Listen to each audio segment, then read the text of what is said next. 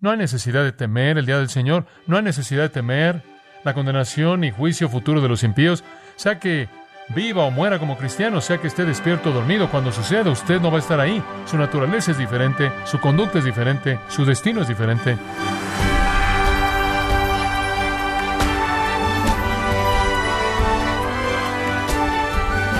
Queremos darle la bienvenida a su programa Gracias a vosotros con el pastor John MacArthur.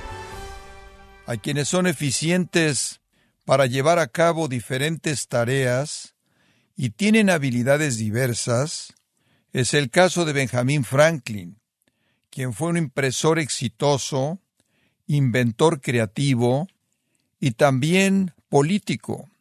Pero cuando se trata del aspecto espiritual, una persona solo encaja en una categoría, no en dos o más. ¿Es posible ser un cristiano carnal, tener un pie con Cristo como creyente y un pie en el mundo como incrédulo? Bueno, el pastor John MacArthur, en la voz del pastor Luis Contreras, continúa con esta serie que nos hace ver claramente el futuro que se acerca. El título de la serie es El rapto y el día del Señor, en gracia a vosotros. Nosotros, que somos del día, seamos sobrios, habiéndonos vestido con la coraza de fe y de amor, y con la esperanza de salvación como yelmo, porque no nos ha puesto Dios para ira, sino para alcanzar salvación por medio de nuestro Señor Jesucristo, quien murió por nosotros para que ya sea que velemos o que durmamos, vivamos juntamente con Él. Por lo cual, animaos unos a otros y edificaos unos a otros, así como lo hacéis la idea de ser sobrio es alerta, estar vigilante.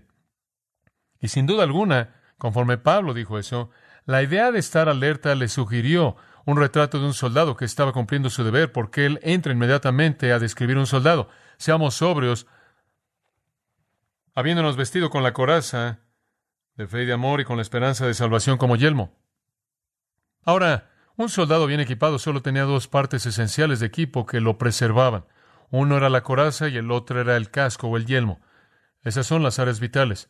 La coraza cubría todos los órganos vitales y, claro, el yelmo o el casco cubría la cabeza. Ahora, la coraza era una parte obvia de la armadura de un soldado romano, cubría el área misma donde él era vulnerable, los órganos vitales, en donde él podría ser fácilmente matado. La coraza podía ser hecha de cadenas, podía ser hecha de oro, podía ser hecha de tela pesada, algunas de ellas eran hechas de bronce, algunas de ellas eran hechas de hierro, algunas de ellas eran hechas de piel, cualquier otro material. Era básicamente como un chaleco antibalas. Y el paralelo que entenderíamos para el yelmo o el casco será algo así como un casco de fútbol americano o un casco de motocicleta que podía proteger el cráneo de golpes que pudieran aplastarlo. Y este era el soldado que estaba armado en contra del ataque de la tentación. Ahora no es importante entrar en todo tipo de detalle acerca de la analogía física de la coraza y el yelmo. Lo que es importante es que usted señale lo que representan. La coraza representa fe y amor, y el yelmo representa la esperanza de salvación. Escuche con mucho cuidado. Muy bien, si usted quiere enfrentar la tentación en su vida, estas tres cosas usted las debe entender y aplicar. Le voy a dar lo que en este momento es la instrucción más práctica que usted puede tener como creyente con respecto a enfrentar el pecado en su vida. Entonces, si está preocupado por enfrentar el pecado en su vida y superar la tentación, debe conocer estas cosas. En primer lugar, fe. Una defensa contra la tentación. ¿En qué sentido? Permítame decirlo de esta manera. El pecado es un resultado de no confiar en Dios. El pecado es un resultado de no confiar en Dios. Eso es lo más claro que lo puedo decir. Dios es digno de su confianza. Permítame decirle cómo usted puede confiar en su persona. Él va a ser coherente con sus atributos. Él nunca se va a desviar de su persona, jamás. Él nunca se va a desviar de su naturaleza. Él tiene integridad perfecta. Usted puede confiar en su persona.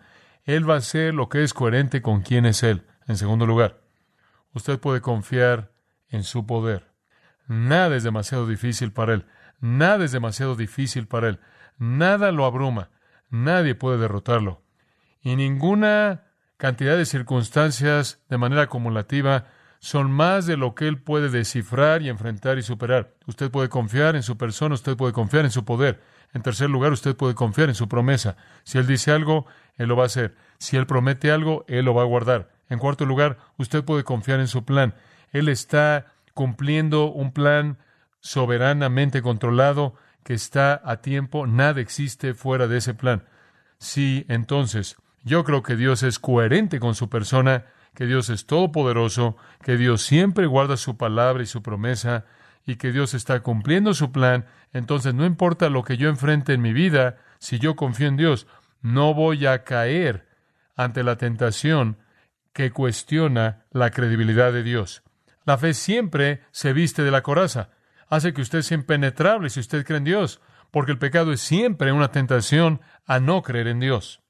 Dios dice, haz lo correcto y te voy a bendecir. Satanás dice, haz esto y vas a divertirte. ¿A quién le cree usted? Haz esto y se va a sentir bien. ¿A quién le cree usted? Se reduce eso. Y entonces, esa es la razón por la que siempre digo, la manera en la que usted vive su vida cristiana está relacionada directamente, en primer lugar, a su entendimiento de Dios y su confianza de que Él es quien es Él. Esa es la razón por la que lo más importante que usted puede jamás aprender como cristiano no es algún tipo de fórmula para enfrentar la tentación. Lo más importante que usted puede aprender como cristiano es la plenitud de quién es Dios y después que crezca para creer en eso. Y si usted realmente confía en Dios, entonces esas otras cosas no van a pasar. Usted no va a volverse presa de esas tentaciones. Si yo creo que Dios es soberano, que Dios es perfectamente justo, que Dios es todopoderoso, que Dios es fiel a su promesa y que Dios tiene un plan perfecto para mi vida. Y todo componente en él está bajo su control. Entonces no cuestiono nada, no discuto con nada, no violo nada, porque yo le creo a Dios. La fe levanta el escudo. Ahora ese es el lado duro. Cualquier escudo romano tenía un lado suave. Debajo de esa armadura dura había tela suave para calentar el cuerpo. Y eso, dice él, es amor. Es la coraza de fe y amor. Aquí está el otro lado de eso. Todo pecado refleja un fracaso al no amar a Dios. Todo pecado refleja un fracaso al no amar a Dios. ¿Qué quieres decir amor? Deleitarse en, escuche con cuidado, deleitarse en y devoción a Dios como el objeto supremo de mi afecto. Deleitarse en y devoción a Dios como el objeto supremo de mi afecto. Ahora, escuche esto con mucho cuidado. Sea quien sea el objeto supremo de mi afecto, va a controlar lo que hago. Si peco, lo que acabo de decir es, lo siento Dios, yo soy el objeto supremo de mi afecto, ¿verdad? Yo voy a hacer lo que yo quiero hacer voy a hacer lo que se siente bien para mí. Tú no eres el objeto supremo de mi afecto, pero si amo a Dios de manera suprema, Pablo dice en Romanos 13, el amor cumple toda qué? Toda la ley. No necesito una ley que dice no haga ninguna imagen de talla si amo a Dios de manera suprema. No voy a hacer ninguna. No necesito una ley que diga no tomes el nombre de Jehová tu Dios en vano. Si amo a Dios de manera suprema, no voy a tomar su nombre en vano. No necesito leyes que no digan haz esto y no hagas aquello, porque va contra la voluntad de Dios. Y si amo a Dios de manera suprema, no voy a hacer esas cosas. Entonces, el lado duro de mi coraza, esa fortaleza resistente, imparable, es que yo creo en Dios. Y el lado suave es que amo a Dios. Y entre mi amor por Él, que es supremo, y mi confianza en Él, que es suprema, me vuelvo impenetrable. Como puede ver, cuando usted peca, usted ha fracasado al no creer en Dios y usted ha fracasado al no amar a Dios. Usted ha fracasado al no creer en Él porque usted ha creído la mentira de Satanás, la mentira de sus impulsos pecaminosos. Y usted ha fracasado en no amarlo porque usted se ha amado a sí mismo más y usted ha querido satisfacerse a sí mismo. La confianza perfecta en Dios y el amor perfecto hacia Dios lo lleva usted a la obediencia perfecta. Y después él añade otra protección que un soldado tenía que tener, el yelmo de la esperanza de salvación. Dice usted, ¿por qué es que un cristiano necesita ponerse el yelmo de salvación? Seguir poniéndoselo. ¿Acaso no tenemos ya salvación? Sí, pero Él está hablando de la esperanza del aspecto futuro de nuestra salvación. Viene en tres dimensiones. Fuimos salvos en el pasado, el día que creímos. Somos salvos en el presente conforme somos mantenidos salvos por la gracia continua y perdón de Dios. Y algún día todavía hay un elemento futuro de salvación en el que somos liberados de estos cuerpos. Estos cuerpos son redimidos y se vuelven cuerpos nuevos glorificados y entramos a la perfección de ser como Jesucristo. Esa es la dimensión final de nuestra salvación. Eso es lo que Él tiene en mente aquí. Este es un punto muy simple. Él dice, te vas a proteger a ti mismo contra la tentación si tu corazón está lleno de reconocimiento de lo que te vas a volver. ¿Entiende usted eso? De lo que usted se va a volver. Si usted tiene la esperanza de gloria eterna, si usted sabe que es el Hijo del día, que va a amanecer hasta llegar al día más grande y más brillante de gloria eterna, usted se va a conducir de manera coherente con su identidad la esperanza de la gloria eterna, la esperanza de la venida de Jesucristo, verlo cara a cara, oír bien, buen siervo y fiel, recibir su recompensa. Esa esperanza preserva al cristiano contra la amenaza de las tinieblas. Y no es una esperanza incierta, es una esperanza cierta. Entonces, conforme realmente conozco mi destino futuro y sé que voy a estar con el Señor para siempre y voy a servirlo y honrarlo para siempre y algún día voy a ser recompensado por mi vida, eso me purifica. ¿Se acuerda de 1 Juan 3:3? El que tiene esta esperanza en Él se purifica a sí mismo, así como Él es puro. Entonces, ¿qué es lo que preserva y protege al creyente? ¿Fe? Esto es confianza en la perfección de Dios, amor, devoción completa a Él como su deleite supremo y esperanza. La expectativa de que algún día usted lo va a ver cara a cara y va a recibir la recompensa por lo que usted ha hecho. Fe, esperanza y amor son las defensas contra el ataque de la noche. Cuando la fe es débil, el amor es frío. Cuando el amor es frío, la esperanza se pierde y el pecado viene como resultado. Cuando la fe es fuerte, el amor es celoso. Cuando el amor es celoso, la esperanza es firme. Y cuando la esperanza es firme, la justicia resulta. Nuestra defensa contra las obras debilitantes de la noche es confianza fuerte en Dios en todas las cosas, un amor ardiente hacia Él y una esperanza purificadora en su regreso glorioso y el día en el que lo veremos cara a cara. Somos diferentes. Somos diferentes en naturaleza, somos diferentes en conducta. Y necesitamos continuar siendo diferentes al defendernos contra el ataque de las obras de las tinieblas. Pero incluso cuando ocasionalmente hacemos las obras de las tinieblas, sabemos que están fuera del patrón normal para nuestras vidas. Somos gente del día, en términos de naturaleza y conducta, y por lo tanto el día del Señor y la ira de Dios no tienen nada que ver con nosotros. Y finalmente, Pablo dice, no debemos temer, no solo debido a la naturaleza distintiva de nuestra naturaleza y nuestra conducta, sino debido a la naturaleza distintiva de nuestro destino. Esto es maravilloso.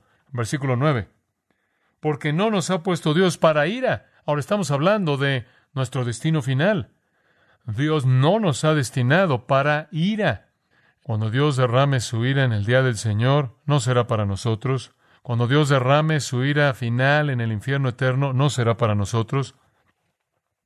La palabra puesto implica que Dios tiene soberanía sobre nosotros, como lo hace sobre toda la vida humana en la historia. Y su plan, que fue establecido desde antes de la fundación del mundo nos incluyó en gloria. No fuimos destinados, predestinados, preordenados para ira, sino que fuimos predestinados, predeterminados, preordenados y conocidos de antemano para gloria. Antes fuimos hijos de ira, Efesios 2, 2 y 3. Antes de que fuimos salvados, éramos hijos de ira, pero no más. Ahora, ¿de qué ira está hablando? ¿Qué, qué tipo de ira hay aquí? La palabra orges usada significa un enojo ardiente fijo. No es solo algo impulsivo, es un enojo establecido ardiente. ¿Pero qué significa? Bueno, este término ira o la ira de Dios es usado con frecuencia en la Escritura y generalmente habla de una referencia general para el juicio final de Dios sin que necesariamente sea específico. Por ejemplo, en Mateo 3:7, Juan el Bautista vio a los fariseos y a los saduceos y él dijo, generación de víboras, ¿quién os advirtió que huyereis de la ira venidera. ¿Qué quiere decir con eso? Condenación final, infierno, juicio final. ira eterna sobre los pecadores, la furia de Dios desatada en el pozo de la oscuridad y ardiendo. En Juan capítulo 3, Juan termina ese tercer capítulo. El que cree en el Hijo tiene vida eterna, pero el que no obedece al Hijo no verá la vida, sino que la ira de Dios permanece en él. ¿Qué ira es esa? Juicio eterno, condenación eterna, castigo eterno. Usted llega a Romanos 1, versículo 18 porque la ira de Dios se manifiesta desde el cielo en contra de toda impiedad e injusticia de los hombres que detienen con injusticia la verdad. De nuevo, eso es muy general, hablando de la condenación definitiva, el juicio final de los pecadores. Usted encuentra en Romanos capítulo 2 el mismo tipo de situación. Versículos 5 al 8 hablan de la ira y del día de la ira de Dios. Y a lo largo de Romanos, capítulo 3, versículo 5, 4, versículo 15, 5, versículo 9, capítulo 9, versículo 22, capítulo 12, versículo 19 y demás. Y entonces, usted también puede comparar Efesios 5, 6, Colosenses 3, 6, incluso el capítulo 14 de Apocalipsis. Y en todas estas usted encuentra que se habla de la ira en términos algo generales, en donde Dios simplemente está hablando de condenación definitiva, destrucción definitiva de los impíos, cuando Él derrama su ira. Dios no nos ha destinado para ira. Punto. En el sentido general amplio. Pero debe incorporar en ella también el concepto del día del Señor, porque de eso está hablando el contexto de Primera de Tesalonicenses 5. Entonces, conforme vemos el versículo 9, y dice que no nos ha puesto para ira, debemos incorporar en esa palabra ira el día del Señor. No somos destinados para ira eterna y no somos destinados para ira temporal. En el día del Señor, cuando Él queme a todos los pecadores sobre la tierra y después los envía al infierno. No tenemos parte en ninguna de esas cosas. No es nuestro destino. Y por cierto, hay uso de la ira de Dios para referirse al día temporal del Señor. Si usted toma el tiempo, usted puede ver Apocalipsis 6, en donde usted tiene el sexto sello. Y dice el gran versículo 17, día de su ira, esto es la ira de Dios y del Cordero, ha venido y quién podrá mantenerse en pie. Entonces hay un día específico de ira que se refiere al día del Señor.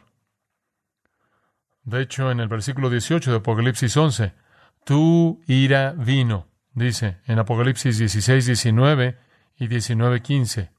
Entonces, cuando usted ve la ira de Dios es un término general de la condenación final de Dios contra los pecadores, pero algunas veces se concentra en un día específico de furia, como señalé en varios lugares en el libro de Apocalipsis. Bueno, no somos destinados para ninguna de esas cosas, ninguna de ellas. Ahora, con eso en mente, de regreso al versículo 9. Sino, manteniendo las distinciones claras, para alcanzar salvación por medio de nuestro Señor Jesucristo para adquirir literalmente en el griego. Y aquí Pablo tiene la idea de esa tercera dimensión, esa liberación final, completa, gloriosa, futura del juicio que está por venir, esa salvación definitiva y liberación que nos levanta a la gloria y nos hace como Cristo, esa redención de nuestros cuerpos, esa glorificación que es la fase final de nuestra salvación. Y él dice, me encanta esto al final del versículo 9, mediante o por nuestro Señor Jesucristo. Todas las tres fases son mediante el Señor. En el pasado fuimos salvos en el punto de la fe mediante nuestro Señor Jesucristo. Estamos siguiendo siendo salvos mediante el poder del Señor Jesucristo. Seremos liberados definitivamente de la ira venidera y llevados a la presencia de Dios mediante nuestro Señor Jesucristo. Todas las tres fases, todos los tres tiempos, pasado, presente y futuro, descansan en lo que Cristo ha hecho. Y esa es la razón por la que en el versículo 10, Él entonces dice, el Señor Jesucristo quien murió por nosotros, quien murió por nosotros. Me gustaría que tuviéramos tiempo para escarbar en esa afirmación. Esa es una afirmación poderosa. Por quien murió en nuestro lugar, quien murió en referencia a nosotros, para morir en nuestro lugar, para morir como nuestro sustituto. Él no murió por sí mismo. Él no fue matado como un mártir por su propia causa. Él murió por nosotros. Él murió a favor nuestro. Él murió para lograr por nosotros lo que de otra manera nunca podríamos haber logrado. Galatas 1.4, quien se entregó a sí mismo por nuestros pecados para librarnos de este siglo malo presente. Él murió por nosotros, una muerte sustitutiva, Él murió en su lugar, Él llevó en su cuerpo sus pecados y los míos, Él se volvió nuestros pecados para que pudiéramos volvernos como Él. Ese es el mensaje de la cruz. Él murió por nosotros. Él pagó nuestra paga. Él sufrió nuestro castigo y nuestro juicio en las manos de Dios. Dice en 2 Corintios 5:15, y Él murió por todos, para que los que viven ya no vivan para sí, sino para aquel que murió y resucitó por ellos. Él murió por todos, por usted y por mí, en nuestro lugar. Él llevó nuestra muerte y la llevó por nosotros. Y debido a eso, Él nos concedió salvación.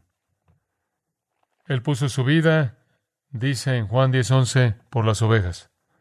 Su muerte fue la única condición. ¿Entendió eso? La única condición en procurar como la posesión peculiar de Dios un pueblo destinado para salvación. Fue la única condición. La muerte de Cristo nos aparta de la gente de la noche. Él murió por nosotros. Ahora, versículo 10. Para que ya sea que velemos o que durmamos, vivamos juntamente con Él. Ahora Él nos está refiriendo a estar dormidos o despiertos en el sentido del versículo 6 que la gente de la noche está dormida y la gente del día está despierta. O estará diciendo, seamos gente del día o gente de la noche, vamos a estar con Él. No, no es así. Él está remontándose al capítulo 4 y allá atrás habló de creyentes que están despiertos y dormidos. Hay creyentes que están vivos y hay creyentes que están dormidos. En los versículos 13 al 15. Estaban preocupados por lo que pasa a los creyentes que mueren o que están dormidos. Usaban el término dormir para muerte. Cuando el rapto venga, y aquí él se remonta a su pregunta original y él dice, murió por nosotros los hijos del día, que estemos despiertos, esto es vivos, o que estemos dormidos, esto es que hayamos dormido, vivamos juntos con él. Como puede ver, si usted está cuestionando si usted va a terminar en el día de la ira, si va a terminar en el día del Señor, está cuestionando la eficacia de la muerte de Cristo. Él está diciendo, miren, su naturaleza es diferente, su conducta es diferente, y su destino es diferente, como es determinado por un Dios soberano y cumplido mediante una muerte sacrificial sustitutiva de su propio Hijo. Él está diciendo, sea que vivan o mueran como cristianos, como una persona del día. Su destino no es ira, su destino es vivir juntos con Cristo. Jesús lo dijo en Juan 14. Voy a preparar qué? Lugar para vosotros. Y regresaré para recibirlos, para que estén conmigo, para que donde yo estoy, vosotros también estéis. Van a venir y van a estar conmigo en mi presencia eterna. Al final del versículo 17, capítulo 4, estaremos para siempre con el Señor. ¿Lo ve? No hay necesidad de temer el día del Señor, no hay necesidad de temer la condenación y juicio futuro de los impíos. Sea que viva o muera como cristiano, sea que esté despierto o dormido, cuando suceda, usted no va a estar ahí. Su naturaleza es diferente, su conducta es diferente, su destino es diferente. Entonces, en conclusión, versículo 11, por lo cual, ahora le está siendo muy pastoral. Animaos unos a otros. La palabra animaos es exactamente la misma palabra que la palabra alentaos en el capítulo 4, versículo 18, palabra idéntica.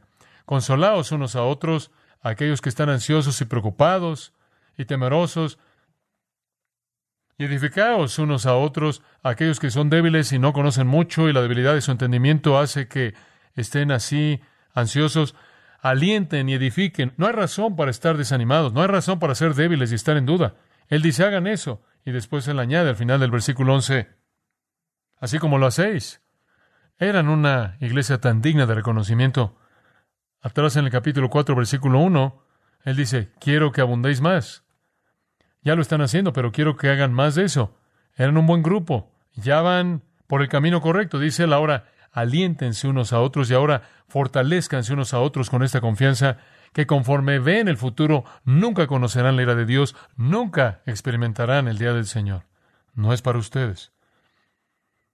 Entonces, como cristianos, vivimos en la realidad de que Jesucristo viene para arrebatar a su novia, la iglesia, para librarla del día del Señor y la ira eterna, para concederle gozo eterno y gloria en su presencia para siempre. No tenemos parte en la ira, no tenemos parte en las tinieblas, no tenemos parte en la noche, el sueño, la borrachera de la gente de la noche que va camino al infierno, no tiene nada que ver con nosotros.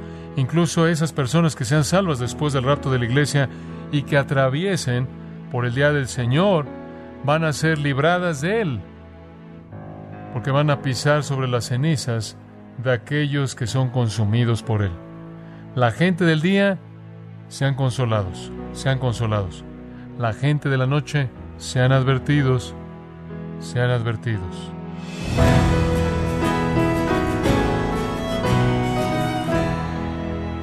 John MacArthur concluyó este mensaje contenido en los primeros versículos de Primera de Tesalonicenses 5, buscando consolar a aquellos que son personas del día y advirtiendo a aquellos que son de la noche. Estamos en la serie El rapto y el día del Señor, aquí en gracia a vosotros. Estimado oyente, Grace Community Church, bajo el liderazgo de John MacArthur, ha organizado la conferencia Expositores 2022 en español los días viernes 16 y sábado 17 de septiembre en Son Valley, California. John MacArthur compartirá el púlpito con su gel Michelin, Justin Peters, Josías Grauman, Luis Contreras y Henry Tolopilo, entre otros, con el tema El Consolador, la persona y obra del Espíritu. Para información e inscripciones de la conferencia Expositores 2022, los días 16 y 17 de septiembre, visite la página conferenciaexpositores.org. Repito, conferenciaexpositores.org. Si tiene alguna pregunta o desea conocer más de nuestro ministerio, como son todos los libros del pastor John MacArthur en español o los sermones en CD que también usted puede adquirir, escríbanos y por favor mencione la estación de radio por medio de la cual usted nos escucha en gracia a vosotros. Es importante conocer no solo el país y ciudad de donde usted nos escucha, sino también la radio. Para quienes contactan nuestro ministerio por primera vez, pueden solicitar una copia del mensaje de promoción sin costo alguno, un mensaje por oyente únicamente. Si usted vive en los Estados Unidos o Puerto Rico, escríbanos a Gracia Vosotros, P.O. Box 4000, Panorama City, California 91412. O puede escribirnos a través del siguiente correo electrónico radio arroba gracia punto org. Le damos las gracias por su tiempo y sintonía en nombre del pastor John MacArthur y del personal y le comento que estamos orando para que Dios continúe extendiendo su gracia en usted mientras nos acompañe en la próxima edición para continuar desatando la verdad de Dios un versículo a la vez aquí en gracia a vosotros.